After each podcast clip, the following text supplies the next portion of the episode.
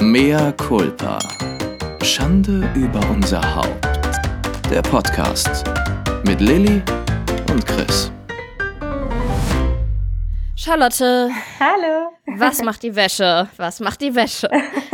Wir haben gerade schon ein bisschen vorgeplänkelt und sind dann bei der Wäsche gelandet. Also ähm, zwei Hausfrauen sind hier am Start. Ja, ich bin wirklich für die Wäsche zuständig, obwohl? Felix sonst drumherum alles macht. Also ähm, er kocht, er kümmert sich um unseren Hund und alles Mögliche, aber bei Wäsche bin ich irgendwie geblieben. Ich weiß auch nicht. Ja, ich auch. Was haben wir falsch gemacht? Vor allen Dingen, als ich René kennengelernt habe, hat der seine Wäsche noch selber gemacht und dann, dann habe ich wahrscheinlich echt irgendwie, bin ich falsch abgebogen. Ja, aber du, du bügelst ja auch nicht. Und ich Ich auch bügel nicht. nicht, Also da, Hast du das auch so sehr? ja, ich habe noch nicht mal ein Bügeleisen und ein Bügelbrett. Sehr und, gut. Ähm, ja, ich mag es aber sehr gerne, wenn es jemand tut. Ja, ich habe auch nichts dagegen, wenn ich dann mal sowas ganz Glattes ähm, im, im Schrank hängen habe. Aber hat Felix keine Hemden, die er ab und zu mal anziehen muss? Ja, doch. Da haben wir so einen Steamer, der so semi geht und meistens haben die Stylisten, mit denen er Shootings so, hat, okay, ähm, ja. einen Steamer Ja. oder irgendwas dabei. Gut, aber ihr habt in Spanien natürlich auch ähm, andere Wetterbedingungen und dann wahrscheinlich durch die Nähe zum Meer auch eine gewisse Luftfeuchtigkeit und dann Ja. trocknet alles wahrscheinlich auch relativ perfekt und glatt, ne? Ja, außer man vergisst es dann erstmal, dass man die Wäsche aus der Waschmaschine holen muss oder oder dass man sie aufhängt äh, und dann sie abzuhängen, dann legt man immer nur die Sachen, die trocken sind, noch mehr weiter da drauf. also dann ist es auch wieder zerknickt. Oder es ist dann im Wäschekorb auf dem Weg nach oben ins Haus und steht dann da noch mal ein, zwei Tage rum und dann ist eh alles zerknittert. ja. Okay, ich, Ja, das kennt das kennt wahrscheinlich jeder. Ich ähm, würde dich jetzt einfach erstmal kurz äh, ganz offiziell begrüßen zu einer neuen Ja. Folge von Mea Culpa trifft. Herzlich willkommen, liebe Charlotte Weise. Schön, dass du dir die Zeit nimmst. Charlotte ist, ähm, du darfst mich korrigieren, du darfst ergänzen, du darfst streichen. Du bist äh, Influencerin, hauptberuflich, Model, ähm, gelernte Friseurin, richtig? Ja. Äh, Hundemama, Mama eines kleinen süßen Jungen, der mit roten Mhm. Haaren auf die Welt kam und immer blonder wird, von Mats. Ehefrau, ähm, beschäftigt dich viel mit den Themen Nachhaltigkeit und ähm, scheinst immer gute Laune zu haben. Herzlich willkommen. Ja, danke dir für die Einladung. Ja, also Felix und ich sind nicht verheiratet. Ah, ihr seid gar nicht verheiratet, Quasi, okay. ne? Okay, aber Nee, ihr seid genau. ein altes Ehepaar. haben- Lieb gemeint. Ja, genau. Wir sind seit über sieben Jahren zusammen, also fast acht und sind beide Scheidungskinder und sind immer noch in der Schwebe. Wir hatten halt irgendwie sehr viele Hochzeitsfotos, Fotoshootings und hatten danach irgendwie keine Lust mehr nochmal zu heiraten Witzig. gefühlt, weil Mhm. wir gefühlt schon verheiratet waren. Und ähm, ja, jetzt haben wir aber internationale Geburtsurkunden durch die Geburt von Mats hier in Barcelona und jetzt könnten wir theoretisch auch hier in Spanien heiraten, wo wir ja jetzt seit über drei Jahren wohnen. Und ähm, Ja. wenn Hochzeit doch noch ins Spiel kommen sollte, wie würdest du dir das vorstellen? Wäre das ein großes Fest oder was Kleines? Nee, was Kleines, einfach nur bei uns hier am Strand. Jeder bringt was zu essen mit. So habe ich neulich auch meinen Geburtstag gefeiert, meinen 30. Irgendwie mag ich das am liebsten, Musik und jeder bringt irgendwas mit, keine Geschenke und äh, einfach beisammen sein und ins Meer springen. Oh, das, das hört sich gut an. Also äh, könnte es sein, dass wir das auf Instagram dann mitkriegen. Ja, könnte sein. In, auch in naher Zukunft, oder? ja, wir überlegen immer mal wieder, aber aktuell ist es äh, kein Thema. Aktuell Ja. musst du erstmal Schlaf nachholen, ne? Das kriegt man ja immer mit, dass ähm, Genau. so viel Ja, auch zu, äh, zum, Fall. zum Thema, man vergisst Wäsche im Trock äh, oder in der Waschmaschine und sie trocknet dann da so eklig Mhm. an. Hast du dir das, hast du dir das anders vorgestellt? Das hast du gedacht, du hast das alles besser im Griff mit äh, Mutter sein, Ja. Haushalt, Beruf, weil man das auch überall so auch auf den sozialen Medien so sieht, dass äh, das total easy vereinbar ist? Definitiv. Also meine Mutter hat uns drei Kinder irgendwie so großgezogen, dass sie noch alles machen konnte gefühlt. Also sie hat immer Zeit für Sport gefunden. Wir haben angeblich alle super geschlafen. Wir waren ganz liebe Kinder, haben uns auch so gut wie nie gestritten. Und ich wollte dann auch immer Kinder haben und dachte, ich krieg auch so ganz entspannte Kinder, die von Anfang an gut schlafen in ihrem eigenen Zimmer. Und ähm, ja, habe noch Zeit so für mich und habe mir vorgestellt, dass ich da vielleicht wieder mal mit Stricken oder sowas anfange, nähen, keine Ahnung, was man sich so vorstellt. Dass man mal so richtig und, zur Ruhe äh, kommt, wenn dann erstmal das Kind da ist, ne? genau, ne? Man denkt so, man hat richtig viel Zeit für sich und man arbeitet weniger und so und auf einmal arbeitet man, hat ein Kind, man schläft nicht mehr und man muss trotzdem irgendwie alles auf die Reihe kriegen und ich war wirklich die ersten sechs Monate oder sieben Monate konnte ich gar nicht aufstehen abends, weil ich halt immer in Schlaf gestillt habe und dann nicht abdocken konnte quasi, weil er sonst wieder aufgewacht wäre und bin dann immer mit ins Bett gefallen, todmüde, weil ich auch immer nachts so viel gestillt habe, beziehungsweise jetzt auch immer noch tue. Mhm. Und ähm, mittlerweile kann man irgendwie mit umgehen. Ich kann den Tag normal wahrnehmen, dank eines Kaffees und vielleicht äh, nicht immer noch tausendmal mit hinlegen. Ich finde, das rädert auch richtig doll, mm. wenn man mm. immer wieder tagsüber in den Schlaf Also man muss eine Stunde damit ne? im Bett liegt. Ja. Mm. ja, dann lieber einen ganzen Tag in der Trage haben und ähm, ja, das gibt auf jeden Fall mehr Energie und ja, aktuell ist alles leichter geworden, aber ich habe mir das alles auf jeden Fall anders vorgestellt. Aber meinst du, dass unsere ja. Eltern und Großeltern und ich sag mal die andere Generation, die dann erzählt, bei uns war das früher so und dann haben wir das so gemacht, dass die uns auch so ein hm. bisschen anlügen und das einfach vielleicht selber gar nicht mehr so gut in Erinnerung haben, weil ich kriege auch immer jede Menge Tipps von der anderen, von der älteren Generation. Ja, ja. Eigentlich müsste mein Sohn Kaspar schon längst äh, sauber sein und ähm, auf Toilette gehen. Der, äh, also mhm. ich habe heute echt Glück mit dem mit Schlafen. Ähm, Baby Nummer zwei ist ja noch aktuell im Bauch. Wer weiß, wie es da ja. wird. Aber es war auch nicht von Anfang an mhm.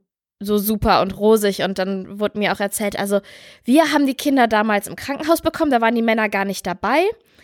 Und dann ja, haben sie das Kind auch ähm, das Kind dann, nee, die Männer wollten das auch gar nicht und äh, die haben dann nach der Geburt auch das Kind mitgenommen und dann gab es so ein Babyzimmer und da waren dann alle Kinder und haben geschlafen oder gequakt, aber die wurden auch nicht beschäftigt oder geschuckelt und dann wurden die nur zum Essen Aha. praktisch rausgeholt, der Mutter wiedergebracht und dann gingen die oh. wieder in das Zimmer. und heute ist es Bonding, Bonding, Bonding, ne? Ja, genau. Also ja, also ich glaube, auf der einen Seite ist es die Erinnerung, auf der anderen Seite waren einfach auch andere Wahrheiten quasi die aktuellen Wahrheiten und jetzt ist einfach alles durch Studien anders belegt, durch irgendwie ja, dass man mehr über alles sich Gedanken macht und hinterfragt und also ich habe das Gefühl, es ist auch nur eine bestimmte Bubble, die so sehr bindungsorientiert und artgerecht und was weiß ich, ähm, ihre Kinder erziehen. Es gibt auch noch sehr, sehr viele, die ihre Kinder schreien lassen, damit sie schlafen mhm. und haben diese ganzen Schlaftherapeuten zur Seite gezogen und so. Also ich glaube, äh, man denkt immer, alle tun alles für ihre Kinder ähm, auf die gleiche Art und Weise heutzutage, aber ich glaube, ähm, sehr, sehr viele hören auch einfach nur auf die ältere Generation und machen es so, wie die Mutter gesagt mhm. hat. Also ich fand das Thema Beikost eigentlich am krassesten, was das Inwiefern? angeht, weil da, ja, normalerweise sagt man heutzutage ja, dass man das Kind äh, nicht mehr mit Brei füttern soll, nach neuesten Studien, weil der Darm gar nicht dafür bereit ist, alles klein püriert, ohne das vorher mal in der Hand gehabt zu haben, reingeschaufelt mhm. zu bekommen. Also die krassen Verfechter von diesem BLW. Und dann gibt's aber natürlich noch die ganzen, also meine Mama und so, die mir ganz normal Brei gegeben ja. haben und auch immer noch ganz viele, die immer heutzutage auch noch Brei geben mhm. und die sagen, oh mein Gott, ähm, ich würde mich niemals trauen, meinem Kind ganze Lebensmittel zu das geben, dann verschlucken ja, ja. die sich mhm. und genau, und das, da war ich total verunsichert, wie ich da rangehen soll. Mats hat es dann selbst in die Hand genommen, indem er einfach jeden Brei abgelehnt hat, egal ob gekauften mhm. oder selbstgemachten und dann ähm, ist es bei BLW irgendwie geblieben und mittlerweile liebt er auch alles selbst in die Hand zu nehmen und schön rumzusauen. Okay. Aber äh, ich hätte mir das anders vorgestellt, vor allem wenn man auch darüber nachdenkt, dass man halt immer alle Nährstoffe und so in ein Kind kriegen will mhm. und das Kind dann aber gefühlt ja immer nur die Nudeln und äh, das Brot irgendwie will, mhm. ne? Ja, aber ich ähm, habe ja. mir, also ich hatte mir da auch Gedanken zugemacht, weil ich bin natürlich auch so aufgewachsen. Man hat mir Brei gegeben und in der, meine Mama ist Türkin und da mhm. ist auch nicht äh, die Philosophie, fang mit, ähm, in Deutschland ist es doch irgendeine Rübe, ne? Ähm, ja, genau. Was, was, ist es denn noch? Ja. Pastinake ja, genau. oder Fang mit Pastinake an und einfach nur kochen und matschen und rein. Mhm. Und also bei uns Türken oder meiner türkischen Familie war das dann so, dass die gesagt haben, nee, irgendwas Süßes, Banane matschen oder ähm, mhm. Karotte mit äh, mit auch Salz und Butter. Das muss auch richtig lecker schmecken. Also bei uns wurde alles gewürzt und bei uns kam immer Butter dran. Krass. Genau. Aha. Und ich muss gestehen, dass ich das ähm, auch ein bisschen so gemacht habe mit Caspi. Mhm. Äh, einfach weil ich mir denke, gut, es hat mir auch nicht geschadet und ich esse heute alles. Ich bin total, also ich liebe einfach Essen und bin total offen mit Essen. Ja. Und ich, ähm, mhm. ich finde dann eher so Tipps wichtig und richtig. Also richtig gibt es wahrscheinlich eh nicht, aber wenn, wenn ähm, Leute sagen, versuche es halt erstmal mit Spaß. Erwarte nicht, dass dein Kind das mhm. sofort klappt versuch's mal wieder, ja, genau. lass es wieder sein, versuch's nicht, ne, so. Und äh, meine mhm. Hebamme hat immer Try and Error gesagt. Das fand ich total gut, auch was Schlafen, was alles eigentlich anging, dass man es einfach immer wieder ja. versucht, immer. Genau, und dann halt aufs Bauchgefühl ja. hört, weil jedes Kind eh einfach komplett anders ist, ne? anders ne? Ist. Ja. Meine beste. Ja. ja, und das erste Jahr ist ja auch nur so zum Probieren ja. da. Das haben mir ja auch dann immer viele gesagt, dass man sich da nicht den Druck machen muss, dass das Kind schon im ersten Jahr voll ja. ist und man dann nicht deprimiert Oder sein soll, wenn man schläft. sich da lange in die Küche gestellt hat. Ja. ja. Ja, perfekt. Schlafen ist ja auch bei Kindern Definitionssache. Durchschlafen bedeutet ja sechs Stunden mhm. bei Kindern und bei Erwachsenen sind es ja eher so Neun, bei mir sind es auf jeden Fall neun. Was ja. war es mal bei dir? Was ist Schlaf? Ach so, ja, okay. Ja, bei mir waren es auch neun oder zehn Stunden früher. Also bei dir ist es eine äh, blasse Erinnerung. Ja.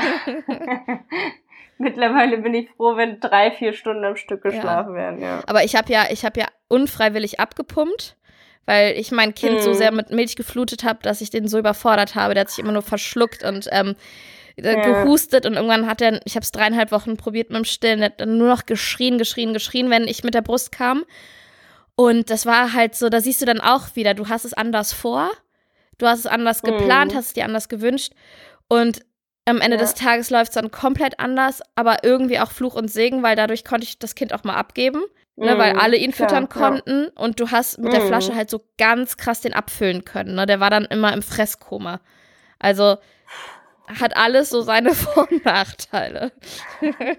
ja, total. Ich musste ja auch am Anfang abpumpen, weil er zwei Monate ja. zu früh gekommen ist und einfach noch zu klein war. Und dann habe ich auch immer gestillt und noch die Flasche gegeben und dann musste ich ihn immer alle drei Stunden dafür wecken und danach war er halt auch immer sofort im Schlafkummer und hat wieder geschlafen, aber das funktioniert jetzt gar nicht mehr. Also er akzeptiert keine Flasche, keinen Schnuller mehr und Schade. Ähm, ich bin halt der Schnullerersatz, mhm. also deswegen kann ich halt auch so viel nicht aufstehen und stille immer sehr, sehr viel im Liegen, ähm, weil er einfach so ein Genießer ist. Also er trinkt halt nicht wie andere Babys drei, fünf Minuten und sind dann fertig. Also eine Freundin von mir, die hat auch so einen, der trinkt in fünf Minuten so viel, hat ist richtig durchgeschwitzt danach, ganze Kopf nass und einfach in sich reingepumpt und Mats trinkt halt eher so eine Stunde ganz genüsslich mhm. und äh, schläft dabei dann auch immer mal ein. Also ist einfach anders und ich genieße das, versuch's äh, so viel zu genießen, wie also es du siehst geht. Es und positiv. irgendwann endet das ja, ja auch. Ja, ja, er wird ja nicht bis er 18 ist an mir nuckeln. Wer weiß, wer weiß. Vielleicht denkst du dann so, oh komm, das ist jetzt irgendwie gerade der neueste Trend, das ist der neueste Shit. Wie bei Game of Thrones. Ja, genau. Dieser Junge.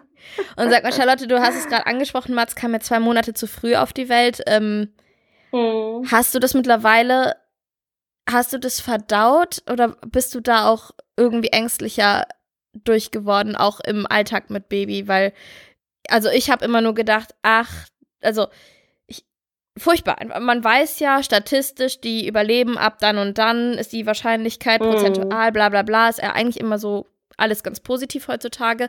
Aber wenn du dann auch erzählt hast ähm, in deinen Insta-Stories, der hatte jetzt wieder Atemaussetzer und so.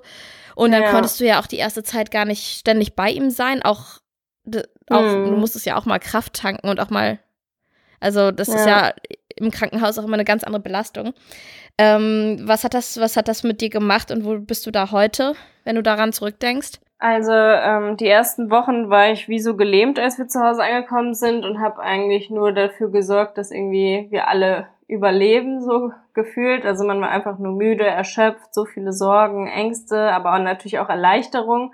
Felix äh, ist auch total in so einem Loch gewesen. Der hat sich gefühlt so bei allem rausgezogen und hat mir das meiste mit Mats überlassen und hat alles drumrum mhm. gemacht. Und das hat natürlich dafür, dazu geführt, dass wir sehr, sehr viel Streit hatten, weil ich mich so alleine gefühlt habe und irgendwie immer gedacht habe, dass der Partner mehr machen kann. Mhm. Aber am Anfang war es halt einfach echt nur stillen, wickeln, durchgehend auf dem Arm. Er hat auch immer auf meinem Arm oder auf meiner Brust geschlafen. Vielleicht ist er deswegen jetzt auch und so, ne, mit dem Thema Schlafen und so aufgrund der Vorgeschichte, mhm. ne? Ja, genau. Und auch wir haben, wir haben ja, wenn man ein Frühchen hat, dann macht man immer diese Känguru-Methode, ja. dass das Kind halt die Bindung aufbaut, dass es durchgehend auf einem liegt. Und dadurch war es natürlich auch gewöhnt, diese durchgehende mhm. Bindung. Und ähm, ja, dadurch war es ich natürlich auch gewohnt, aber eigentlich konnte ich nie auf dem Rücken so schlafen, dass ich mich nicht mehr bewege und bis morgens Pipi einhalten, war schon echt krass. Also mhm. äh, sich nicht mehr zu bewegen, nur damit das Kind schläft ähm, und dann ständig stillen. Aber man hat es irgendwie überlebt. Ich habe dann auch eine Körpertherapie gemacht, eine Gesprächstherapie und habe nochmal mit so einer Art und Weise gearbeitet, wo man im Gehirn, also es gibt so wie so Alarmglocken, die sich im Gehirn erst bilden, wenn was Schlimmes passiert mhm. ist und die kann man wieder quasi zurückbilden, indem man den, die besänftigt und sagt, äh, es ist alles gut, du musst da jetzt nicht mehr diese Angst auslösen ja. und das habe ich gemacht und das hat mir sehr, sehr geholfen, weil der Moment, als ich ohne Bauch und ohne Baby aus dem Krankenhaus gegangen bin, drei Tage nachdem ich da halt nicht mehr schlafen durfte, mhm. ähm, in diesem einen Zimmer, was ich erst hatte nach der Geburt, da war ich wirklich so fertig wie noch nie in meinem Leben und konnte wirklich überhaupt nicht mehr aufhören zu weinen. Und ähm, für Felix war das totale Überforderung. Der hat die ganze Zeit gesagt, bitte hör auf zu weinen, das macht mich völlig fertig, ich weiß nicht, was ich machen soll. Mhm. Ähm, und dann und kommen ja auch noch die Hormone dazu, ne? Also ich habe kein Frühchen genau, auf die genau, Welt gebracht ja. und dennoch war ich sechs Wochen am Heulen.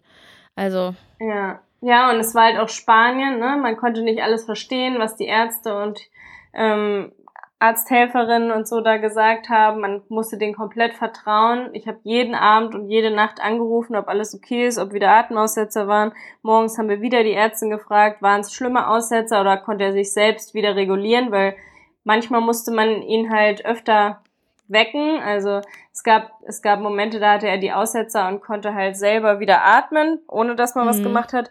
Aber ganz oft mussten sie ihn halt wie so schütteln und zu ihm sagen, Hola, Mats, bon dia und ihn halt so ein also bisschen so an die Wange äh, klopfen. Mhm. mhm. Genau, ihn hinsetzen, das Licht richtig anmachen und er war halt richtig benebelt und ist dann wieder zu sich gekommen. Aber das Gott, waren halt echt immer wieder, auch bei mir, wie so ja, Aussetzer, weil einmal bin ich mit ihm, also normalerweise habe ich es immer mitbekommen, ja. weil die Geräte ja so laut gepiept haben, wenn es irgendwie runtergegangen ist, diese Frequenzen.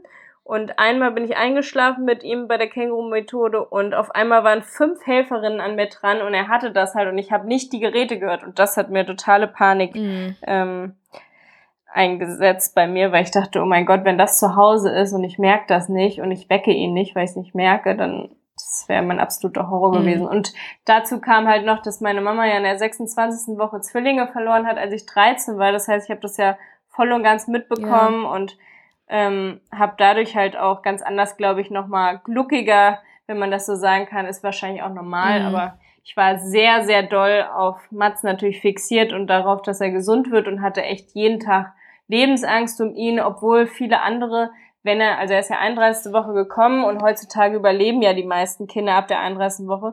Aber ich war wirklich jeden Tag, diese fünf Wochen in der Klinik, war ich in dem Zustand, dass es halt sein kann, dass wenn ich morgens äh, komme, dass er dann halt nicht mehr da ist. Ne? Und oh Gott, ähm, wenn ich das im Nachhinein, mhm.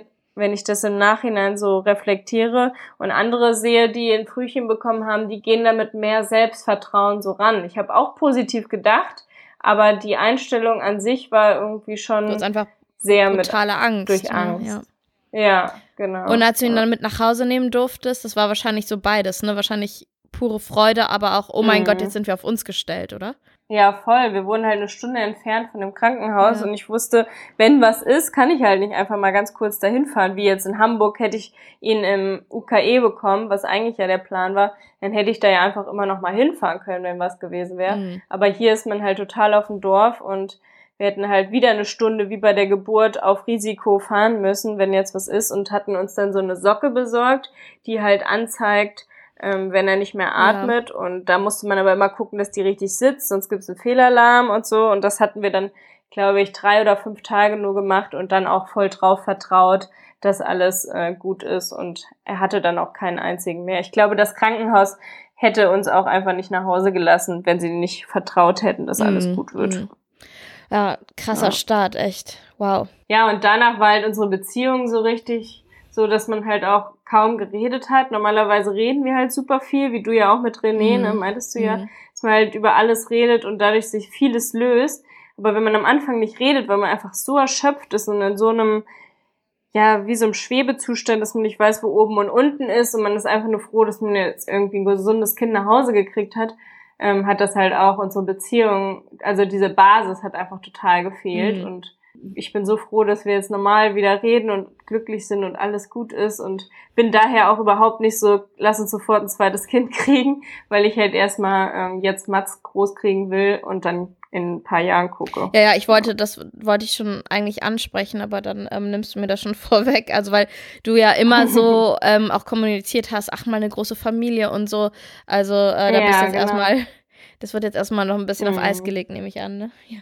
Ja, wir haben eine riesige Familie. Also Mats hat auch so viele Omas und Opas, weil alle wieder neu geheiratet haben und so. Und wir haben so ein enges Verhältnis auch zu unseren Familien und alle freuen sich natürlich total über Mats. Also er ist wirklich so das Highlight von allen grad. Wenn man nur auf die Handys guckt, alle haben ihn als Hintergrund, alle freuen sich jeden Tag über ein Update in der WhatsApp-Gruppe und äh, jeder fragt die auch nur, na, wie geht's deinem Enkel und deiner Enkelin? Also es ist wirklich total schön zu sehen, wie die sich alle, also sind alles Lehrer bei uns in der Familie.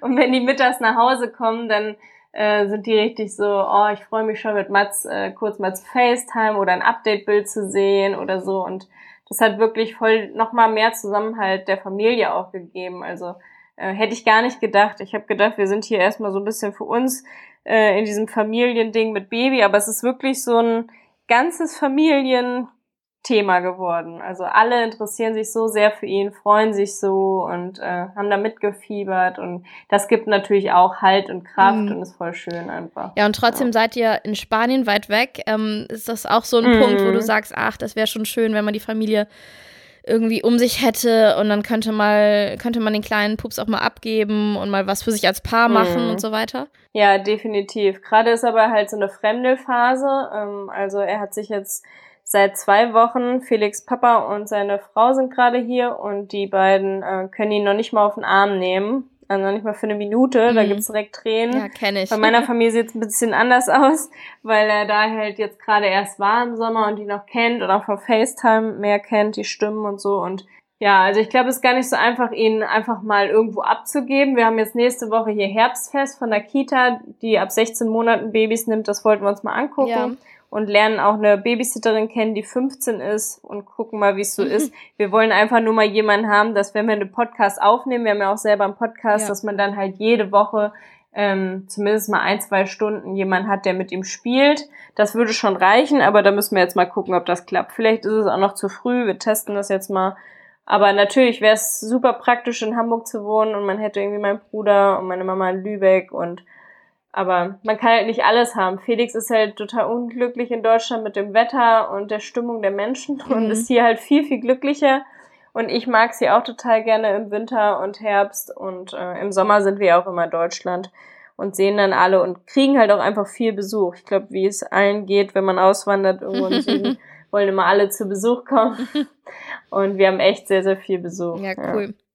Und äh, sag mal, das klingt jetzt nicht gerade nach viel ähm, Quality Time als Paar, so euer Alltag, ne? Mhm. Wie, wie Mhm. wuppt ihr das denn ähm, innerhalb oder als Beziehung Mann, Frau äh, neben Arbeit, Baby, äh, in Schlaf stillen und so weiter? Das ähm, stelle ich mir auch sehr, sehr, sehr schwierig und komplex vor. Ja, die ersten Monate haben wir so ein bisschen quasi uns damit abgefunden, dass ich nicht aufstehen kann und haben gesagt, irgendwann kommen ja auch wieder andere Zeiten und so war es ja dann auch. Also ungefähr ab sieben Monaten konnte ich dann immer abends jetzt dann auch aufstehen, bin voll dankbar dafür. Und dann kann man halt sowas machen wie Serie gucken, Sex haben, äh, reden, was ich. Und was uns natürlich auch voll hilft, dass wir halt unseren Podcast haben und wirklich man sich eine Stunde hinsetzt, ohne Handy und äh, einfach nur miteinander redet. Und das Ja, der Podcast, ist wie eine ich wollte es gerade Therapie. sagen, ist ein bisschen wie eine Therapie auch für euch, ne? Und ihr seid ja Mhm, da auch total. sehr, sehr, sehr offen, ob es ähm, Ja. die Gefühlswelt oder Thema Sex ist. Gibt es da irgendwas, wo Ja. du sagst, okay, ähm, das bleibt wirklich hinter verschlossener Tür, das ist bis hier noch nicht weiter? Man, also, da denkst du schon sehr lange drüber Grenzen, nach. ja, wir haben da immer wieder versucht, irgendwie eine Grenze zu finden. Wir reden jetzt natürlich nicht darüber, wie jetzt der letzte Sex detailliert war mhm. oder irgendwas, aber ähm, wir haben auch keine bestimmten Fetische, die man vielleicht jetzt bestimmt ausführen könnte. ähm, deswegen sind wir da recht offen, um anderen auch Mut zu machen, um auch irgendwie da Humor reinzubringen und dass es eben einfach was Natürliches ist wodurch wir alle entstanden sind. Ne? Ich finde immer mhm. so ein bisschen komisch, dass das so ausgegrenzt wird von der Gesellschaft und man gefühlt gar nicht drüber redet und es so viele Menschen gibt, die gar keinen Spaß am Sex haben, nur weil sie sich nie mit anderen austauschen und denken, irgendwas müsste so sein wie im Porno oder irgendwas und irgendwas vorspielen oder halt einfach nicht auf ihre eigenen Bedürfnisse eingehen, weil sie zurückstecken, weil sie irgendwas erfüllen wollen und da versuchen wir so ein bisschen gegenzuwirken seit ein paar Jahren und waren teilweise, also wir sind hier nach Spanien, nach Barcelona gezogen im Oktober 2019 und in der Zeit hatte ich, glaube ich, drei oder vier äh, Sex-Kooperationspartner gleichzeitig. Ja. Also ich glaube, ich hatte ein Gewinnspiel mit Fun Factory, hatte den Adventskalender von Amelie gezeigt, weiß was ich. Und unsere Freunde, die wir da alle neu kennengelernt haben, äh, dachten echt, was sind das für welche? Haben die nur Sex oder was? Da war das halt haben einfach sie voller, voller Neid haben sie das gedacht. ja, und das ist bis heute echt äh, so ein Witz, dass wir halt so quasi dieses Sexpärchen sind. Und alle stellen sich vor, dass jede Schublade hier komplett gefüllt ist Mit wahrscheinlich. ähm, seit einem Jahr ist dafür aber kaum Zeit. Wir haben schon gesagt, letztes Jahr kam ja Mats zwei Monate zu früh und da sind wir, glaube ich, bei diesem Adventskalender bis Türchen 1 gekommen, weil am 8. Dezember ist er dann schon gekommen. Und am Ende lag ich nur noch rum und äh, wir haben schon gesagt, dieses Jahr könnte man ihn eigentlich rausholen und nachholen. und ähm, um, mal, um mal beim Thema zu bleiben, weil wir reden bei Mea Culpa ja auch immer sehr viel über das Thema ja. und wir haben vor allen Dingen sehr viele Hörerinnen und Mütter. Also ähm, wie mhm. war das für dich, wieder beim Thema Sex überhaupt erstmal anzukommen und gerade äh, das ist schon für eine Frau, die die eine Schwangerschaft hinter sich hat, die eine Geburt hinter sich hat, ähm, dann das Wochenbett und erstmal als Mama ankommen und funktionieren muss, total ähm, die Herausforderung oder oftmals eine Herausforderung, dann wieder irgendwann Frau und Geliebte zu sein. Mhm. Und ich mhm. glaube, mit Vorgeschichte, Frühchen, den ganz, der ganzen Problematik, die Ängste, fühlst du dich ja wahrscheinlich auch nicht total ähm, heiß und selbstbewusst, all diese Attribute, die ja auch ein ganz gutes Sexleben mhm. eigentlich ausmachen, ne? Also wie war das bei, ja. bei euch oder be, ja, besser gesagt bei dir insbesondere? Also ich bin damit groß geworden, dass eigentlich es immer normal war, nackt zu sein, äh, sich wohlzufühlen. Meine Mama war immer trotz Dellen, trotz äh, nicht der Figur wie auf einem Magazin immer nackt vor uns und dadurch habe ich ähm, nie meinen Körper negativ bewertet oder irgendwas, hatte immer gute Vorbilder und habe mich gut gefühlt und nach der Geburt war es aber so, dass ich bei der Geburt halt so die Kontrolle über meinen Körper abgeben musste durch fünf PDAs und einfach In Spanien ja, geben die auch immer PDAs, ne, sofort und bis zum Ende. Ja, also am Anfang wollte ich erstmal keine, ähm, aber dann am Ende war es einfach nicht mehr anders möglich. Ich habe dann irgendwann Fieber bekommen und war nur noch erschöpft und habe gesagt, ich will jetzt die. Also die wollten halt versuchen, ihn drin zu lassen. Das versucht man ja meistens ja. bei Frühchen, dass die halt im Bauch weiterreifen. Also jeder, jeder er Tag wollte aber die ganze Zeit ne? raus. Ja.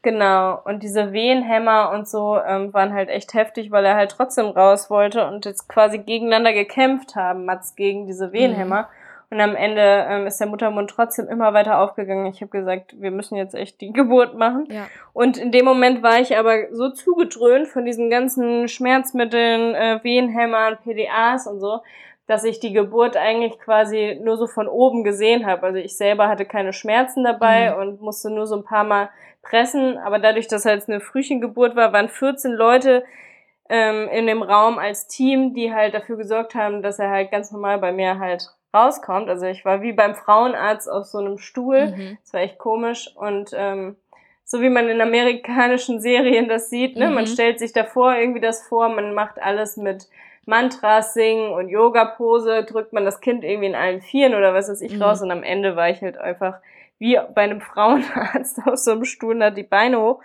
Und danach habe ich mich irgendwie gefühlt, als ob was über mich ergangen ist, wo ich nichts konnte, wo ich nichts steuern ja. konnte und hatte so ein bisschen kein Bezug mehr zu meinem Körper. Also es ging nur noch darum, was ist mit Mats ähm, und ja und, und der Trend ist ja auch, ja. wenn man sich ähm, auf eine Geburt vorbereitet, dass egal was passiert, ob es am Ende Kaiserschnitt oder Sauglocke oder die mhm. Stellung oder die Stellung ist, aber ähm, das Schlagwort ist ja immer dieses Selbstbestimmte, ne?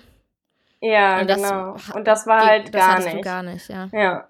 Und deswegen habe ich danach auch relativ schnell die Körpertherapie angefangen und da sollten wir halt unseren ganzen Körper streicheln ähm, und uns eincremen gefühlt und so abklopfen, um uns wieder so zu spüren ja. und dem Körper zu zeigen, hier, ich bin der Herr im Haus und nicht irgendwelche anderen Leute. Und das hat mir sehr, sehr geholfen. Da habe ich auch einmal echt voll angefangen zu weinen, weil ich gemerkt habe, wie krass ich Abstand von meinem Körper genommen habe, obwohl ich eigentlich immer echt in meinem Körper sehr gut verwurzelt war und ähm, deswegen war da natürlich jetzt die Beziehung zwischen mir und meinem Körper am Anfang nicht da und es gab auch einfach echt andere Prioritäten mhm. mit den Nächten, mit der Zeit davor, dass Felix und ich einfach auch gesagt haben, wir lassen uns da Zeit und ich glaube, so sechs Wochen nach der Geburt habe ich aber dann ähm, das erste Mal, glaube ich, schon wieder mit ihm geschlafen, weil ich war halt nicht gerissen und hatte ähm, keine Schmerzen oder irgendwas und haben dann gesagt, wir probieren es einfach vorsichtig und ähm, das hat dann, glaube ich, auch so diesen Druck genommen, okay, ich habe wieder Sex nach der mhm. Geburt. Ähm, es dauert jetzt nicht fünf Jahre, aber das lag natürlich wahrscheinlich auch daran, dass ich halt ihn früher bekommen habe, dass er halt sehr, sehr klein war mit 42 Zentimeter und 1700 ähm, Gramm. Krass, ja. War mhm. natürlich äh, die Wahrscheinlichkeit, dass ich reiße oder irgendwas auch nochmal geringer. Und dann konnte das alles sehr schnell abheilen. Mhm. Ähm, aber ja, also dadurch war das ganz am Anfang nicht so Thema, aber recht schnell wahrscheinlich im Gegensatz zu anderen dann doch wieder mhm. äh, Thema, auch Sex zu haben. Ja. Aber dann halt auch selten Zeit dafür oder selten Kraft. Die Kraft dafür. ja. Ja, ich fand, das fand ich auch krass, dass ähm, also gut, ich bei mir war das alles anders. Bei mir, ich bin ja ziemlich ordentlich gerissen mhm. und man hat mhm. mir auch gesagt, ich darf sechs Wochen keinen Sex haben, danach ist wieder okay. Und ich war dann auch bei okay. verschiedenen Ärzten, die gesagt haben, boah, das ist so top genäht. Man sieht gar nicht, dass du ein Kind mhm. bekommen hast und du kannst auch wieder, wenn du Lust hast und cool. so. Aber mhm. das Verrückte war, ich hatte Lust, aber mhm. mein Körper hat, hat den Vorgang blockiert. Der war, der war noch nicht so weit. Das war wie so ein Trauma mhm. für, äh, man, man schmeißt natürlich ja, jetzt schnell mit dem Begriff Trauma um sich heutzutage, aber äh, es war ein Scheidentrauma, sage ich mal. Ja. Ähm, also das war so, als würde Schlüssel nicht ins ähm, Schloss passen. Also, mhm. weil viele ja dann okay. so sagen, ja, ging wieder, hat aber noch wehgetan. Bei mir ging das halt gar nicht, ne? Neun Monate nicht. Mhm. Und das ja, fand ich. Wie so ein Keuschheitsgürtel. Wie ein Keuschheitsgürtel. Ja, wie einfach Muskulatur, die zumacht und sagt, nö, Mm Hier kommt nichts rein. Ja. Das ist jetzt erstmal nur. Aber ist ja auch toll, dass der Körper so eigene Mechanismen hat, ne? Und dann ja, muss man irgendwie andere Wege finden. Ja, auf der anderen, aber, aber ja. ich hatte ja Lust. Also das fand ich so, so diese Diskrepanz mm. fand ich mhm. so krass. Ich äh, denke nur gerade laut, da ähm, wäre vielleicht dann auch so ein, so ein ähm, so eine Körpertherapie ganz gut gewesen. Vielleicht habe ich sogar sowas ja. ähnliches gemacht, weil ich war dann immer bei der Physio Beckenbodenphysiotherapie und die ja, hat dann auch, ähm, die hat mir so ein Granatapfel, Frauen, Granatapfelöl hat, heißt das, ähm, aufgeschrieben mhm. und damit sollte ich dann immer den Damm massieren und mich dann einfach mal anfassen. Ah, wie in der Schwangerschaft bei dir, das hast du ja auch im Buch erzählt. Ja, genau. Ne? Und musstest ja, du schon wieder damit anfangen. Musste schon wieder, ja, aber ich glaube, es ging viel mehr darum, also gar nicht irgendwas weich zu massieren, sondern ich glaube eher, was du auch sagst, dass man wieder Kontakt zu seinem Körper aufnimmt. Ja. Ich hatte zum mhm. Beispiel auch ewig lange Angst, mir das da unten mal anzugucken. Ich habe auch, wenn mhm. ich unter der mhm. Dusche stand, ja. habe ich so ganz schnell eingeseift, fertig. Weil ich einfach ja. Angst hatte, was vorstellen. ich davor finde. Und echt mhm. erst Monate später, nach Geburt, habe ich mir mal einen Spiegel genommen und geguckt, ja, was haben die Ärzte denn da jetzt eigentlich gemacht? Und ich meine, normal, mhm. was auch immer du hast oder was ein Arzt macht, du guckst dir das ja immer sofort alles an, ne?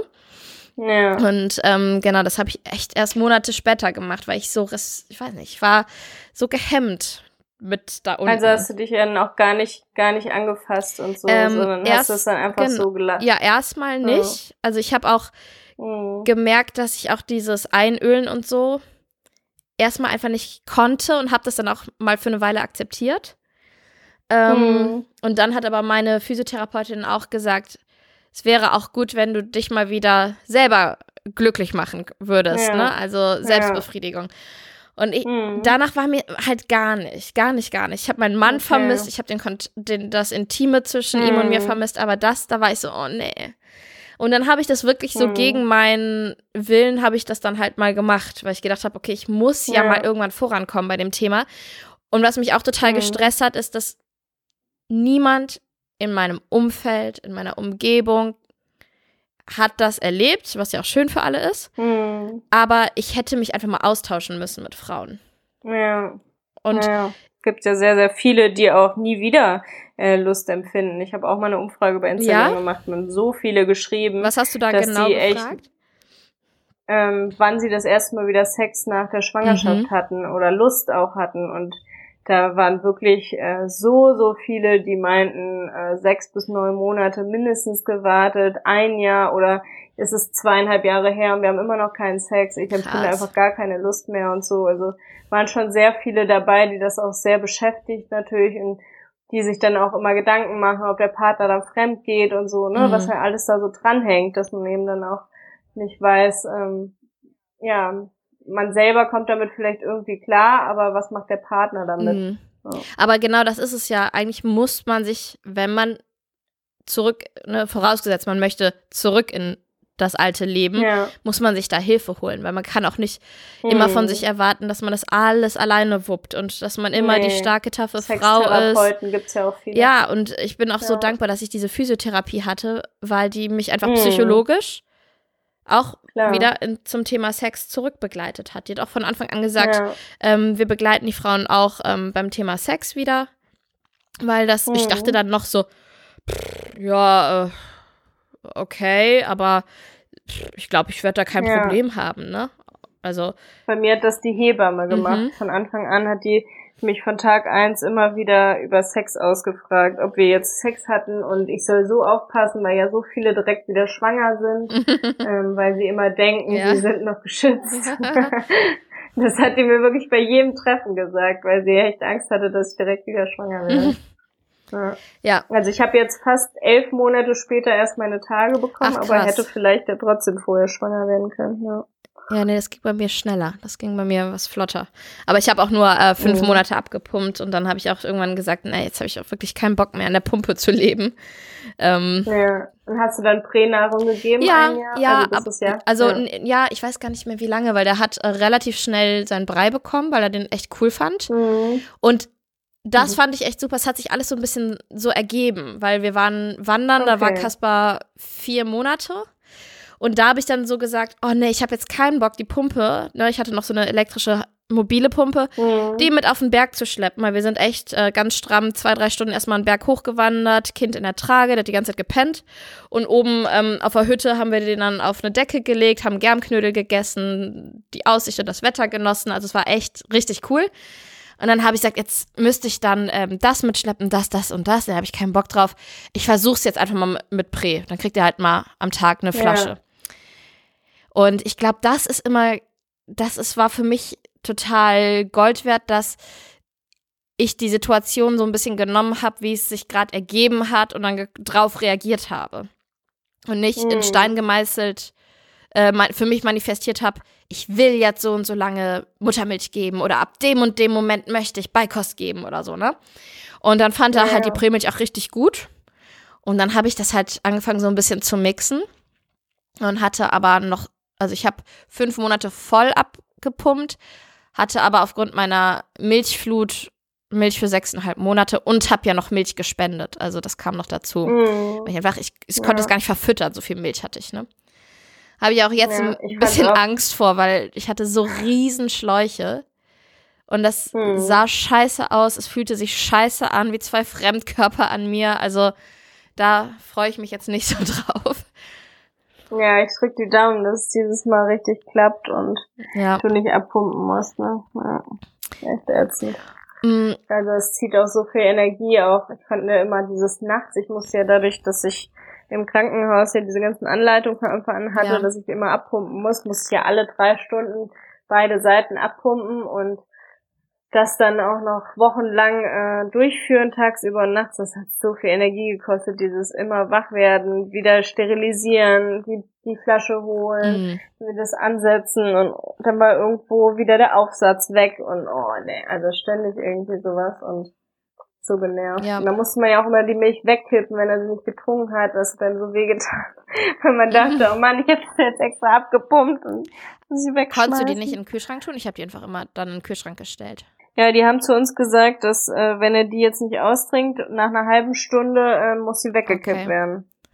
Ja. Okay, vielleicht aber auch da aufgrund anderer Temperaturen oder so, ne? Kann ja. Das kann sein, ja. ja. Ich habe die dann immer drei Tage, vielleicht. ja, vielleicht das auch noch, drei Tage im Kühlschrank gehabt, sonst habe ich die eingefroren. Ähm, hm. Und ich habe am Anfang, weiß ich noch, sechs Mal am Tag abgepumpt. Das heißt, auch wenn ja, wow, Mann und Kind geschlafen haben, habe ich mir einen Wecker gestellt mhm. und bin aufgestanden ja, und abpumpen gegangen. Und irgendwann habe ich mich da auch ja. geweigert, weil ich hatte eh so viel. Dann habe ich äh, das auf viermal runtergefahren mhm. und äh, habe dann immer schön Netflix geguckt auf dem Handy und hatte dann so ein paar Minuten für mich. Das war irgendwie auch, ich habe so das Beste draus gemacht, würde ich mal sagen. Mhm. Ja. ja. Und ähm, ja, ich musste mir immer Videos von ihm angucken. Die haben zu mir gesagt, dass das die Milch anregt. Und ja. das fand ich wirklich schrecklich, wenn ich nachts wach war, musste abpumpen und er war in der Klinik im Brutkasten und ich musste mir Videos von ihm angucken. Ey, ich habe so viel geheult beim Abpumpen. Also Scheiße. ich verbinde das mhm. mit nichts mit nichts Positivem, Positivem auch wenn das für ihn natürlich Gold ja. war. Ähm, aber ich war so froh, als ich dann aber nur noch wollte ich nämlich fragen, dass du überhaupt ähm, Milch produziert hast in dem ganzen Stress. Mhm. Also das ist mhm. ja dann eh schon ja kann man ja auch niemandem vorwerfen, früh, ne? ne? wenn ja. ähm, da kein mhm. Tropfen kommt bei dem ganzen Psychostress. Ja, ja, ja, die hatten da so eine Milchspendebank, also die ersten zwei Tage hat er von anderen mhm. Frauen das durch die Sonde dann bekommen, plus mein Kolostrum, die ersten goldenen Tropfen quasi und dann irgendwann durch dieses viele Pumpen kam dann aber immer mhm. mehr Milch. Hatte ich gestern ja. übrigens schon, ne? Ich habe mich gestern ausgezogen. Ah, cool. Und dann äh, hatte ich da so einen dicken, dunkelgelben Tropfen geht hängen. Los. Oh ja, es geht los. Ist sehr gesund. Ich weiß. Ja, auch damit hätte ich die ganze Station ernähren können. Davon hatte ich auch schon so viel. Mhm. Es ist echt, es ist, klingt auch so positiv. Es ist ja auch positiv, aber ich wusste nicht, dass zu viel Milch, so eine Über- ähm, Produktion halt mhm. halt auch ein Problem sein kann. Man hört immer nur, die Frauen haben zu wenig. Und ja. für mich war das also wirklich, wirklich schlimm. Ich habe immer das Bett mit Handtüchern ausgelegt, wenn ich stillen wollte. Und danach mhm. konnte ich die ausbringen.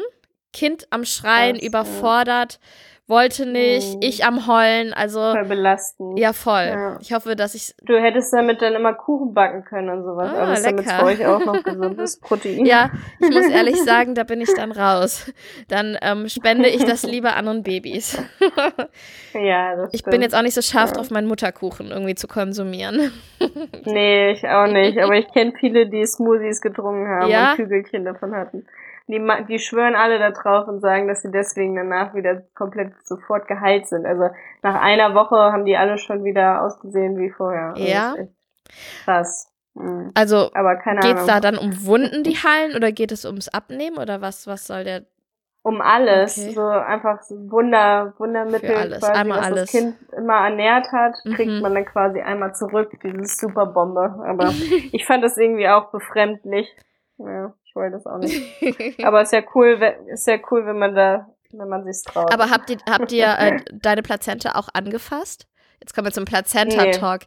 Weil ich war so neugierig. Nee, nee. Die haben mir die, äh, ich musste sie dann auch nochmal rausdrücken, ne? So ganz normal halt dann mit mhm. so einer mhm. Nachwehe. Ja. Und dann meinte ich, darf ich mal gucken? Und dann, ja, gleich, wir müssen erstmal schauen, ob die vollständig ist. Und dann haben die mir das Ding da hingehalten und das fand ich wirklich faszinierend, weil das hat ja wirklich das hat ja mein Kind einfach ernährt und ja, ähm, über zehn Monate. Ja. Und René und ich haben dann beide ja. so einmal so den Finger ausgestreckt und so darauf rumgedrückt, weil wir das echt total interessant fanden. Wie so eine Qualle halt ja. wahrscheinlich, ne? Ja, das sieht aus wie irgendwelche Innereien in einer Plastiktüte, in einer sehr dünnen, nass, nassen Plastiktüte. Ja, bei uns ging es ja dann darum, dass man halt guckt, kann er atmen und musste sofort mir dann, also er wurde mir echt nur so eine Minute auf er wurde in so eine Plastikfolie eingewickelt, in so eine Frischhaltefolie, mit der nicht so auskühlt, dann direkt auf mich, auf mir drauf äh, gelegt für irgendwie eine Minute und dann wurde er aber direkt weggenommen auf die Frühchenstation und musste da direkt im Brutkasten. Ähm, Gut, ihr hattet halt andere Sorgen dann, ähm, als ja, genau, Plazenta also, zu betatschen. Ja. Voll schade. Das, also sonst hätte ich es wahrscheinlich auch mal angefasst. Aber da ging es eher so darum, was ist mit ihm, kann er atmen, ist alles gut, weil er musste ja die Lungenreife mhm. gespritzt kriegen, damit er halt atmen kann. Und das hat alles gut geklappt zum Glück, ja. Und sag mal, Charlotte, ähm, du hast eben schon so ein bisschen angerissen, dass du in einer sehr offenen Familie groß geworden bist, FKK und eigentlich ähm, ja. kein Problem mit Dellen oder Dehnungsstreifen zum Körper stehen. Eigentlich war dann damals schon in deiner Familie dieses Thema Body Positivity total verankert, was heute vielleicht auch so ein mm. bisschen Trend geworden ist, wenn ich das mal ja. so provokativ sagen darf. Ähm, mm. Ich habe immer das Gefühl gehabt, wenn ich, wenn ich dich gesehen habe bei Instagram, dass du bei dir, also bei dir empfinde ich das als sehr, sehr authentisch. Jetzt weiß ich ja auch, okay, die kennt das auch von klein auf. Mhm. Ähm, ja. Du lebst das wirklich und du siehst das auch so. Hast du aber selber auch manchmal das Gefühl, dass es bei manchen Frauen auch einfach dieser, wir springen mal auf diesen Zug drauf und äh, generieren Follower dadurch und ähm, ja, dass es auch so eine Art Marketingstrategie ist? Ja, ich würde gar nicht sagen, dass es vielleicht Marketingstrategie ist. Ich glaube, viele Frauen fühlen sich sehr wohl in Unterwäsche, was ich auch, ähm, wenn man das ausprobiert, dass man in Unterwäsche tanzt, vorm Spiegel, man sich, würde ich mal sagen, zu 98 Prozent fühlen sich die Frauen einfach sexy, wenn man schöne Unterwäsche mhm. anhat und mal im Spiegel tanzt und sich das traut, sich zu berühren und sowas alles. Aber das muss man mir nochmal erklären, warum, warum zeigt man sich immer in Unterwäsche tanzend auf Instagram und warum nicht mhm. angezogen? Ja, weil, weil es, eben Gefühl zeigt. Ist, ist es doch ähm, eigentlich egal, was man anhat oder wie viel man anhat, oder? Mhm. Also grundsätzlich finde ich, für einen selber gibt es einem einfach ein besseres Gefühl und für die Außenwelt macht es es einfach normaler, dass man dann die Dellen sieht, dass man sieht, eine Brust ist größer als die andere, ähm, behaarte Beine, behaarte Achseln. Also ich habe zum Beispiel eine, der ich folge, die heißt Laura irgendwas, die tanzt wirklich jeden Morgen, auch schon seit sie klein ist, so wie ich, äh, immer bei sich zu Hause und zieht sich währenddessen an, cremt sich ein, macht sich fertig und sie filmt das einfach immer und schneidet das nur so kurz aus, also schneidet das ab, diesen ersten Teil, wo sie in Unterwäsche noch sich wach tanzt. Mhm. Und das ist für die Follower, macht das das einfach ganz normal, ne? Dass halt der Po dabei schwabbelt, dass die Brüste wackeln, dass sie vielleicht, ähm, keine Ahnung, an der einen Seite schon Dehnungsstreifen hat, an der anderen nicht, weiß was ich, Falten, keine Ahnung ähm, und es normalisiert ist. Also das finde ich eigentlich schon wichtig, dass wir alle Körperformen immer wieder in Unterwäsche, in Bikinis und und und sehen, weil man ja immer wieder denkt, oder weil man immer denkt, im Schwimmbad oder am Strand sind nur die perfekten Körper, aber eigentlich haben wir ja in der Gesellschaft größtenteils alle Körperformen mhm. und auch eher äh, Körper, Körper oder Kleidergröße 42, 44 mhm. ist ja so der Durchschnitt. Ähm, und das wenn alle immer in Unterwäsche und Bikinis ganz normal selbstverständlich rumlaufen würden, ohne dass es was Sexistisches oder was als sexy angesehenes ist, ähm, dann wäre das halt einfach was Normales. Und deswegen ist es für mich auch so normal, andere Leute nackt zu sehen und die dabei nicht zu bewerten. Also wenn wir bei uns auf Sylt in Kampen da am Strand sind, seit meiner Geburt sehe ich einfach alle Körperformen, alle Penisformen, Brüste, weiß was ich. Ich gucke da gar nicht so hin. Das ist einfach wir sind halt alle nackt geboren worden und sind alle irgendwie nackt. Also Penis ist kein deswegen, Unterschied zum Arm, zum Bein, zum ja, also, also überspitzt gesagt. ja, also grundsätzlich äh, macht man einfach kein Thema dann mehr draus, weil es nichts Besonderes quasi mhm. mehr ist. Ne? Mhm. Also dieses, ähm, oh, da ist jemand äh, nackt oder oder ähm, hat jemand ein Bikini an, ist für mich halt nichts und nichts Besonderes so mhm. quasi, sondern einfach was Natürliches, nackt zusammen in den See springt, man fühlt sich frei, man hat danach keine Blasenentzündung und die Leute fühlen sich irgendwie wohl. Wenn das aber natürlich jemand macht, um da irgendjemand zu beeindrucken und filmt sich da die ganze Zeit nackt und äh, ist irgendwie macht was ekliges oder so, dann geht das natürlich gar nicht. Ähm, aber wenn das alle auf natürlichem Weg machen und alle machen es, dann ist es auf jeden Fall äh, schön, als Kind so auch aufzuwachsen. Mhm. Ne? Mhm. Also ja, ich, ich glaube, ähm, ich glaube, was immer so ein bisschen reinspielt, sind dann eher so diese, diese perfekten, in Anführungszeichen, perfekten Körper, Mhm. Die ja, ja, zum Beispiel diese Celeste Barber, ne, auch immer ähm, parodiert, mhm. wenn dann mhm. irgendwie ja. die Frau mit dem krassesten Hintern und dem krassesten Bindegewebe mhm. in Kopfstand geht und ihre Beine spreizt. Ähm, ist das natürlich schwer, der Frau so eine Body Positivity abzunehmen, mhm. wo es ja fast gemein ist, ne, weil die kann sich ja auch ja. sehr, sehr wohl in ihrem perfekten Körper fühlen und den halt dann Klar. auch zeigen. Ähm, weil ja. po Body Positivity heißt ja nicht immer nur ähm, Kleidergröße 42 und Dellen, kann halt auch sein nee. Kleidergröße 34 und äh, sehr straffe Haut. Ne? Klar. Ne? Das ist halt eine Einstellungssache und wie man sich fühlt. Also es gibt so viele super selbstbewusste Frauen, die übergewichtige Models sind und äh, das total toll ausstrahlen. Mhm. Und dann guckt man sich ein Model an in der Größe 34, die einfach überhaupt keine Ausstrahlung in dem Moment zu ihrem Körper hat und gefühlt einfach nur äh, sie, ihren Körper so mitschleppt. Ne? Mhm. Also ich finde, ähm, dadurch, dass ich ja mit sehr vielen Models befreundet bin, durch Felix, weil der hauptberuflich, also mein Freund ist ja hauptberuflich Model, ähm, dadurch habe ich so viele kennengelernt in den letzten Jahren. Es gibt so, so viele wunderschöne Frauen und Männer, die so unselbstbewusst sind und ähm, die mich wahrscheinlich angucken und denken, boah, die isst ja immer viel und die äh, hat ja einen dicken Bauch in dem Oberteil, man denkt ja, sie wäre schwanger, keine Ahnung, aber die ist selbstbewusst und strahlt es dann noch mhm. aus.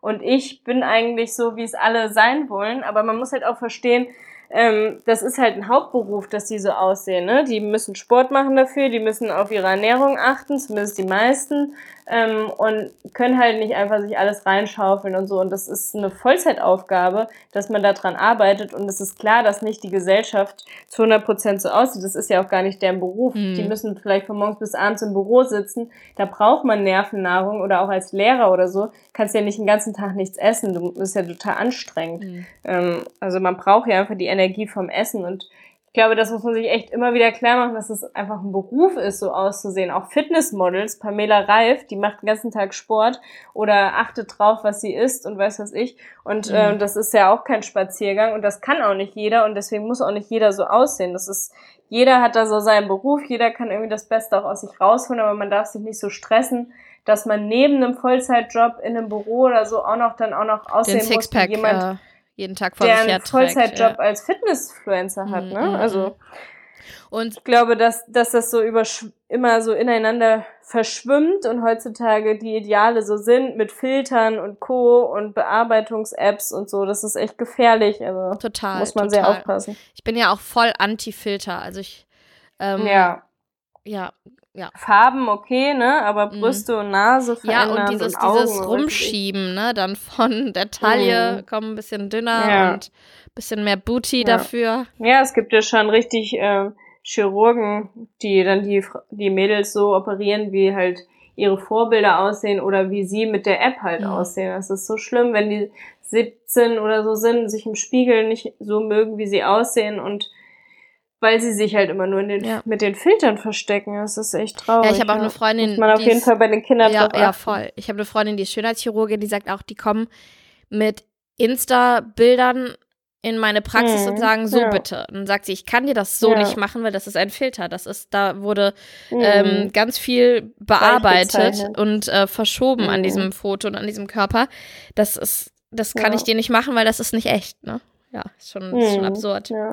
Und sag mal, wenn, wenn, ja. wenn Felix so unterwegs ist als Model und so, wie ähm, habt ihr das, existiert überhaupt das Thema Eifersucht bei euch? Oder gar nicht? Also am Anfang ja, weil wir sind ja auch 14 Jahre auseinander und ich war damals ja echt noch jung und hatte immer so ein bisschen das Gefühl, dass er vielleicht auch auf diese großen, schlanken Frauen steht, aber wie dumm von mir so gedacht, weil äh, er halt, das ist gar nicht sein Typ von Frau, auf die er steht. Und das habe ich dann irgendwann auch verstanden, dass er halt ja sonst auch mit denen einfach zusammen wäre. Warum sollte er denn mit einer kleineren, bisschen runderen äh, Frau zusammen sein, wenn er auf große Frauen mit äh, Kleidergröße 34 mhm. stehen würde? Das würde ja keinen Sinn machen. Er könnte ja auch mit denen zusammen sein. Mhm.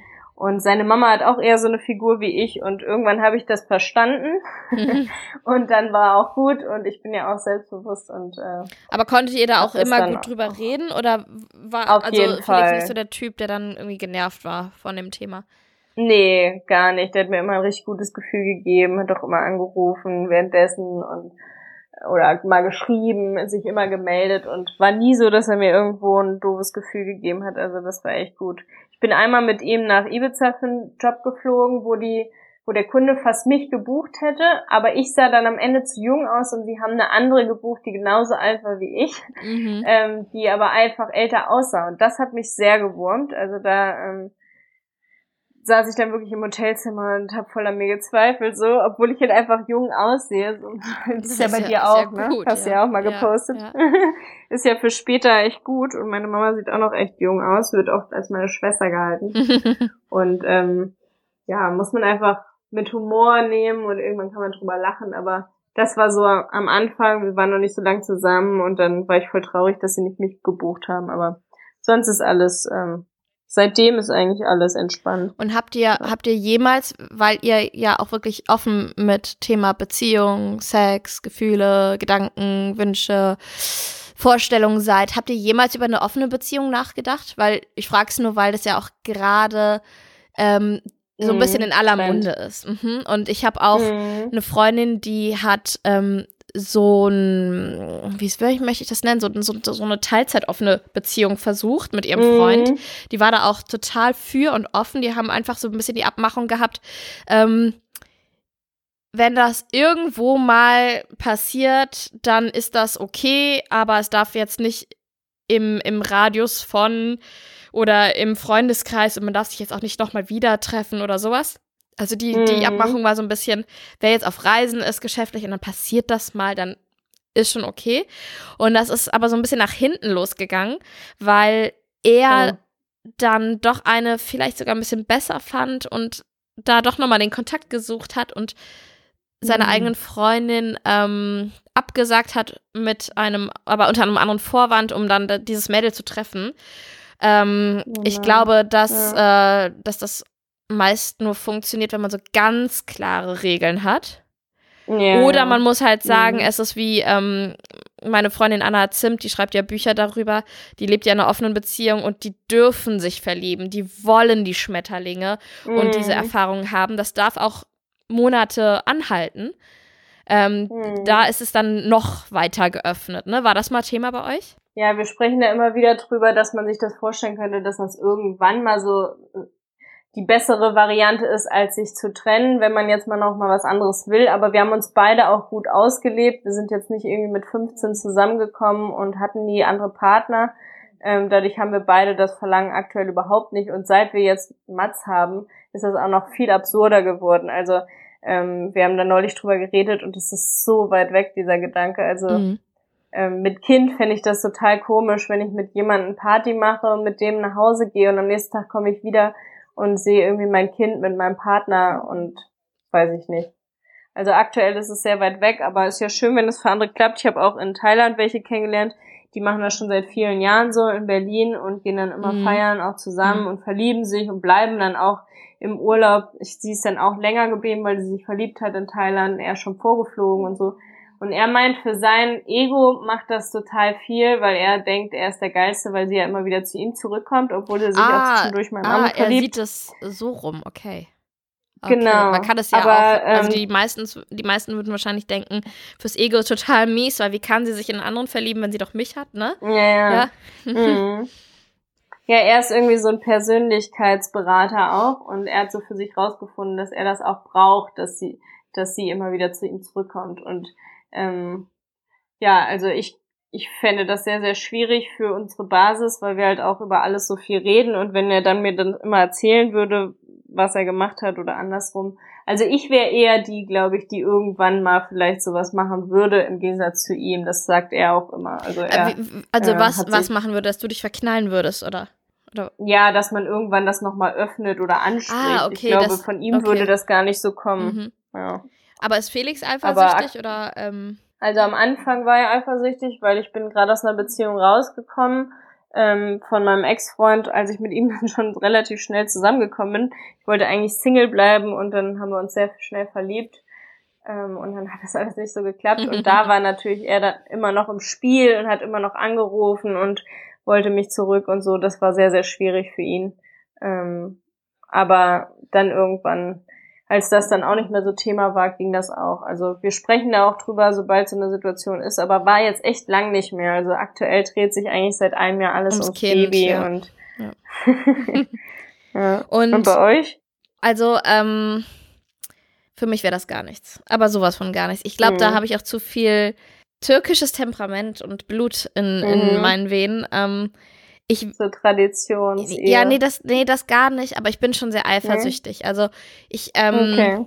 würde auch sagen, es ist deutlich besser geworden. Ich war schon so ein Pain in the Ass am Anfang der Beziehung, weil ich aber auch aus einer Beziehung kam, wo, also er war Amateurfußballer, also kein richtiger Fußballer und dann hat er auch mhm. mit dem Fußball aufgehört und ähm, hat nur noch sein Studium gemacht und ist in den Job gegangen und so weiter, ähm, Journalist.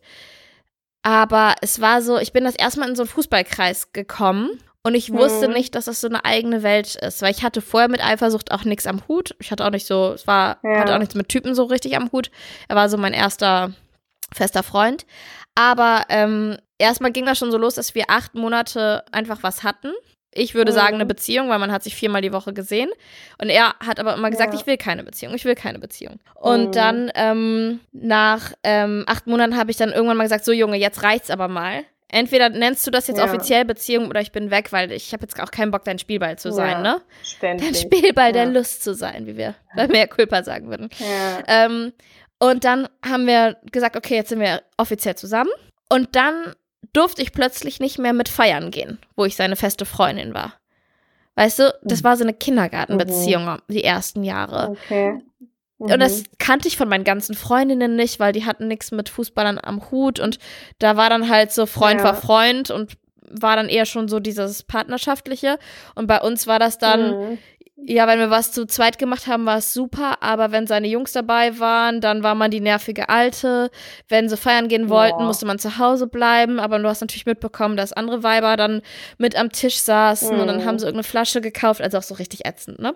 Und ja. äh, das habe ich dann irgendwie zwei Jahre mitgemacht und dann ist das auch gescheitert, weil ich super eifersüchtig war, weil er mal wieder auf Ibiza war mit acht Jungs und er, er mir immer verkauft hat, ja, ich, wir finden das so toll, dann einfach mal eine Zeit nur wir Jungs und eben mal keine Frauen. Mhm. Und am Ende des Tages habe ich irgendwelche Tussis in, im Bikini, irgendwelche Fotos auf seinem ja, Computer ähm, gefunden. Gesehen. Ja, nee, gefunden. Mhm. Ich habe schon auch gesucht, muss es ich so. zugeben. Mhm. Und, und ähm, dann wurde, wurde ich immer noch so, so dumm dargestellt. Ja, ähm, ich kann ja meinen Single-Freunden auch nicht verbieten, dass die äh, Frauen auf die Finke einladen und die bringen dann halt auch Freundinnen mit und so, ne? Also ja. da hörte es dann auch irgendwie auf ja. und ich war dann total eifersüchtig und er war genervt und dann hat man sich getrennt. Ist ja klar. Und dann sind wir mhm. nochmal zusammengekommen und dann wurde das auch besser. Aber ich habe da schon so ein bisschen einen mitgenommen, ne? Und ja, René hat immer am Anfang der Beziehung gesagt, ja, ich darf das jetzt ausbaden. Und mhm. René hat mir nie Anlass gegeben, aber ich habe wirklich, wirklich lange gebraucht, um so ein richtiges Vertrauen entwickeln zu, zu können. Ja. ja. Weil ich da enorm unsicher war. Plus René, als wir zusammengekommen mhm. sind, war der mhm. dann Nationalspieler und was weiß ich nicht. Und die hm, Frauen fanden unterwegs. ihn schon auch wirklich gut und haben es auch so versucht, ja. ne? Ähm, hm. Ja, deswegen, aber ich, ich wäre, glaube ich, nicht der Typ dafür, die Beziehung zu öffnen. Und klar, redet man auch mal so über einen Dreier. Ich weiß nicht, wie das mhm. bei euch ist. Das ist ja dann nochmal was anderes. Aber ich glaube, wir, wir, ja, gucken auch immer, ich glaube, das ist auch immer so ein, manchmal auch so ein provokanter Talk, weil man auch mal so ein bisschen austesten möchte, wie reagiert denn der andere, wenn man sowas sagt. Mhm. Und, ähm, Nein, grundsätzlich muss man sich ja auch erstmal festlegen, ein Dreier mit einer Frau so, oder einem genau, Mann. Ne? Also, genau, ja. Genau, also Felix würde nur mit einer anderen Frau wollen. Genau, ja, wollen, weil auch. er gar nicht ja. auf andere Männer steht ja. und ich habe ich hab eine Bekannte, die meint, dass ihr Freund aber nur mit einem anderen Typ das gut fänden würde, damit er halt sieht, wie sie verwöhnt wird und wie es ihr gut geht. Also ähm, okay. Ja, nee, ja, bei uns wäre das so halt wie bei euch, dass René dann sagen ja. würde, oh, wenn eine andere Frau dabei ist und dann sage ich, weißt du was, dann machen wir das, aber wir fangen erstmal mit einem anderen Kerl an und dann ist das Thema eh vom Tisch und dann genau, lacht man ja. und irgendwie ja, ich glaube, ich glaube, ja, wir wären beide nicht so der Typ dafür. Ja. ja. aktuell ist ja auch voll einfach Babythema, ne? Voll, Zweites Kind im voll. Bauch und dann irgendwie Dreier. Klar, es gibt welche, die stehen da drauf, mit Schwangeren auch Sex zu haben, aber ich weiß nicht, wie es so ist, wenn man dann zwei Kinder hat und direkt irgendwie immer auf der Suche ist nach einer Person, die beide gut finden. Also Felix und ich finden eh nicht viele Leute irgendwie anziehend, sind da schon sehr wählerisch und könnten nicht mit irgendwem. Und ich glaube, es ist echt richtig schwierig, da auch einfach mal auf die Schnelle jemanden zu finden. Da müsste man sich wahrscheinlich erstmal bei so einer App anmelden und dann steht man ja auch in der Öffentlichkeit, dann kommt direkt irgendwie Ach, die sind ähm, da. ein Artikel ja. wahrscheinlich oder keine Ahnung, so, oh, sie sind bei Tinder oder ah, ich weiß nicht. Nee, aber wie du sagst, man hat jetzt auch gerade erstmal echt andere Themen und ich, ähm, Genau. ich hoffe auch einfach, dass Ja. es bei uns nicht wieder neun Monate dauert, bis dann äh, der erste Geschlechtsverkehr Sex, ja. stattfindet. Ähm, weil ich grundsätzlich Mhm. schon auch ein äh, Mensch bin, der auch, ich mag Sex gerne und ich möchte auch nicht darauf verzichten und Ja. möchte das auch, ähm, finde, dass es einfach ein wichtiger Genießen, Teil der ja. Beziehung ist. Ne? Man sollte ihn auch Voll, nicht zu groß ja. kochen. Ich glaube, man kann auch Mhm. Sex größer machen, als es ist. Aber ich finde es schon Ja. auch wichtig. Also, ja. Auf jeden ja. Fall für die Bindung und auch wie man den Partner sieht und so. Ja. Ja, und, und das ist, ist Voll. ja auch was, was du mit keinem anderen teilst, ne? Das ist ja wirklich auch, Mhm. Ja. genau. Wir, ja, außer du hast halt eine offene Beziehung. Oder du hast eine offene Beziehung. Und sag nochmal, ähm, Ja. hast du noch eine paar Minuten, Charlotte? Ja, Ja. ich denke schon. Okay, nur falls, ne, du kann, darfst auch gerne ähm, abrupt, äh, bei Oli P. ist, ähm, war das Mikro alle und dann war halt der Podcast vorbei. Ah. Der hatte nämlich so ein Ja. Akku-Ding. Ähm, Wäre auch kein Problem, wollte ich damit sagen. Was ich Ja. mich noch ähm, frage, weil du bist ja auch mit dem Thema Nachhaltigkeit sehr viel unterwegs und ähm, finde ich, kommunizierst du aber auch jetzt nichts ähm, zu radikal, zu ultimativ. Ähm, man sieht auch mal in einer Story von euch, dass irgend, also ihr geht schon immer plastikfrei einkaufen, aber es kann halt auch mal vorkommen, dass irgendwie Pilze in, in einer Plastikverpackung sind. Klar. Wie, ähm, also erstmal finde ich das persönlich total positiv, weil ich äh, bin ja auch Schirmherrin von einem, von einer Organisation. Wir bauen ja so ein ähm, Plastikdorf auf, auf Ja, Sumatra in, in Mhm. Indonesien und ähm, das ist, äh, also da, die haben ein richtig riesiges Müllproblem. Unser Müll geht ja zum Teil auch dahin. Die Regenwälder werden abgeholzt Ja. und das ist ein ganz tolles Projekt. Also Project Wings, gerne mal angucken für alle, die es noch Ja, nicht ja, ich kennen. kenne ich kenn die. Genau, und ähm, die Gründer sind nämlich auch so, dass sie sagen, es, die sind leben vegan, die sind, ich überspitzt gesagt, sehr öko, aber die sagen Mhm. selber, es würde viel mehr bringen, wenn alle bisschen was ändern würden, Ja. als wenn ähm, voll. eine kleine Zahl oder eine Minderheit ganz ähm, radikal ihr Leben umstellen und äh, das kann natürlich jeder machen, wie er möchte, aber es ist viel, Mhm. viel effektiver, wenn alle wirklich in allen möglichen Bereichen ein bisschen was ändern, aber es muss nicht jeder vegan werden oder ähm, nie wieder ein Plastik äh, irgendwas in der Ja. Hand haben, ne? Aber ich kann mir vorstellen, dass weil du ja nun mal auf einer recht großen Bühne mit vielen Followern das Ganze äh, kommunizierst, dass du da auch enorm viel Kritik einsteckst, oder? Oder einstecken musst. Auf jeden Fall.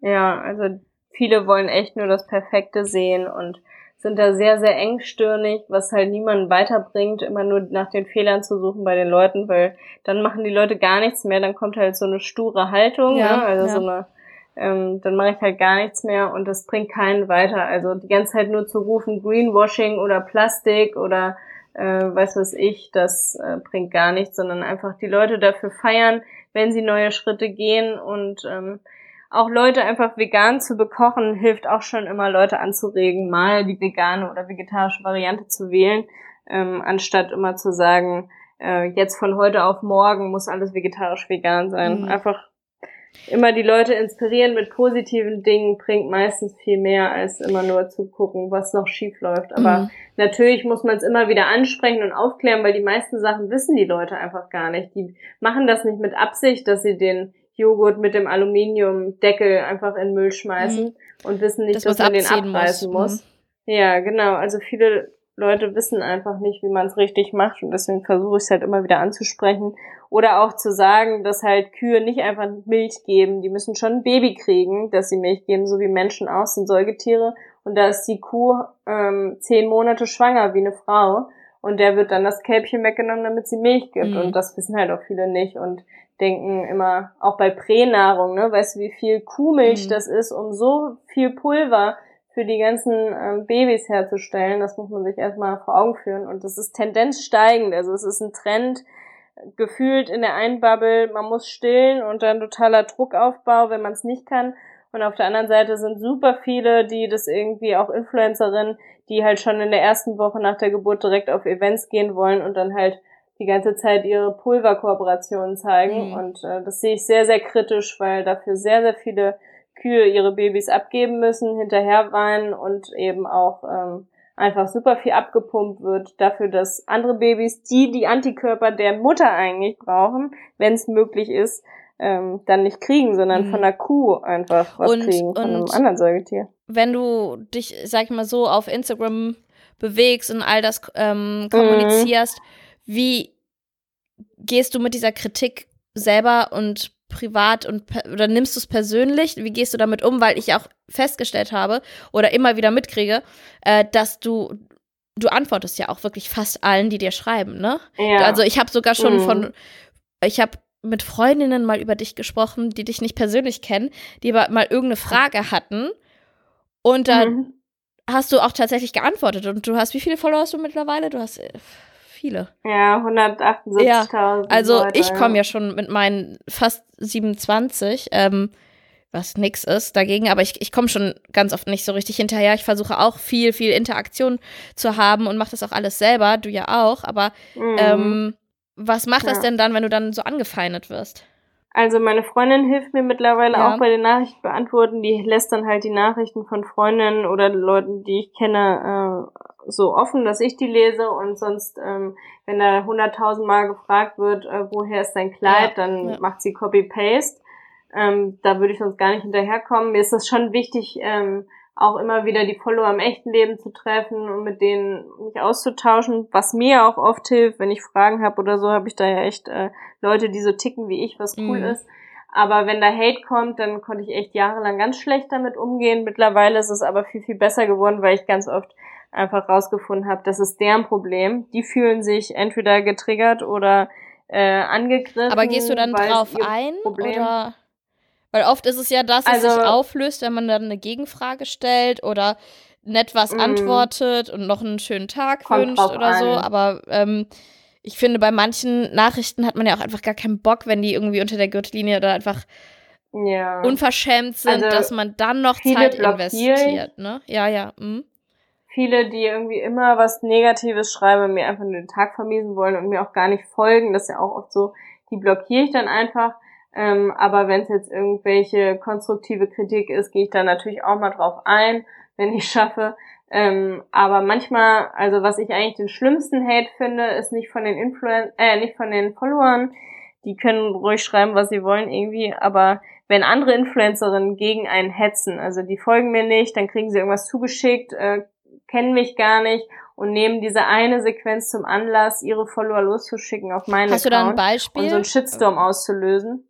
Ja, ich Ja. hatte das zum Beispiel mal, ähm, mein allererster Shitstorm war, ich war auf einem Event in Amsterdam, ähm, auf so einem Blogger-Event ohne Felix und auf einmal Ja. ist mein Handy explodiert mit nur Hate. Unter jedem Post stand nur noch irgendwelche Beleidigungen, weil eine Influencerin meinte, ähm, sie hat was zugeschickt bekommen von mir und hat dann gedacht, ähm, dass das so gemeint ist, wie ihre Follower es dargestellt haben, nämlich ähm, Tanzen hilft gegen Depressionen. Dabei habe ich nur gesagt, dass es Tanztherapie gibt und dass Tanzen unterstützend wirken kann, dass man sich selber Mhm. fühlt und dass man ähm, Wut und was weiß ich damit verarbeiten kann. Und die hat dann das so dargestellt, dass ich quasi Depressionen einfach wegtanzen kann. Und dann ist ein riesen als würdest du, als würdest du Thema Depression kleinreden, dann so ungefähr. Genau, ja. Und dann habe ich halt ihr geschrieben, warum sie nicht erstmal mit mir redet und sie kennt mich doch gar nicht, anstatt ihre Leute da loszuschicken, die jetzt total krass mich beschimpfen und so. Und da war ich echt noch ein kleiner Account und habe so viel Hass abbekommen. Und das war so das erste Mal, dass ich wirklich dachte, mich hasst die ganze Welt. Mhm. Dabei waren das dann nur ihre Leute, die mich gar nicht kannten. Und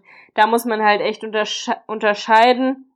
Aber ich hatte auch schon andere Geschichten, dass man eben was Politisches anspricht. Und bei zum Beispiel der Tagesschau ist es so, da wird irgendwas Schlimmes angesprochen, da und da ist jetzt Krieg oder äh, eine Flutwelle und im nächsten Moment kommt eine Werbung für, keine Ahnung, Aspirin oder Ja, was, ne? ja. Und bei Influencern ist es aber so, da muss gefühlt erstmal drei Tage Abstand sein, nachdem man sowas angesprochen Ja. hat, damit wieder eine Werbung kommen darf.